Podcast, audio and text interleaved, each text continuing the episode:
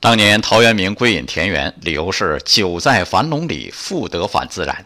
台湾有个大学老师叫陈冠学，算得上是现代陶渊明。上世纪八十年代初，好好老师不干，下乡务农去了，过起清贫乐道的书生农夫生活。他写了一本书叫《田园之秋》，那散文写得真漂亮。是不是人在大自然里，文字也会变得清新脱俗起来呢？有可能，大自然所散发出的信息场啊，多半是超脱美好的。而城市的钢筋水泥负荷的信息可能是低沉纠结的。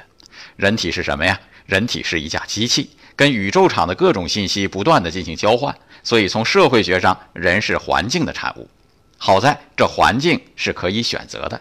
虽然久在樊笼里，我们还可以选择在夜里放下一天的重担，抬起头来看看月亮，听听天籁，这也是自然。爱生活，高能量。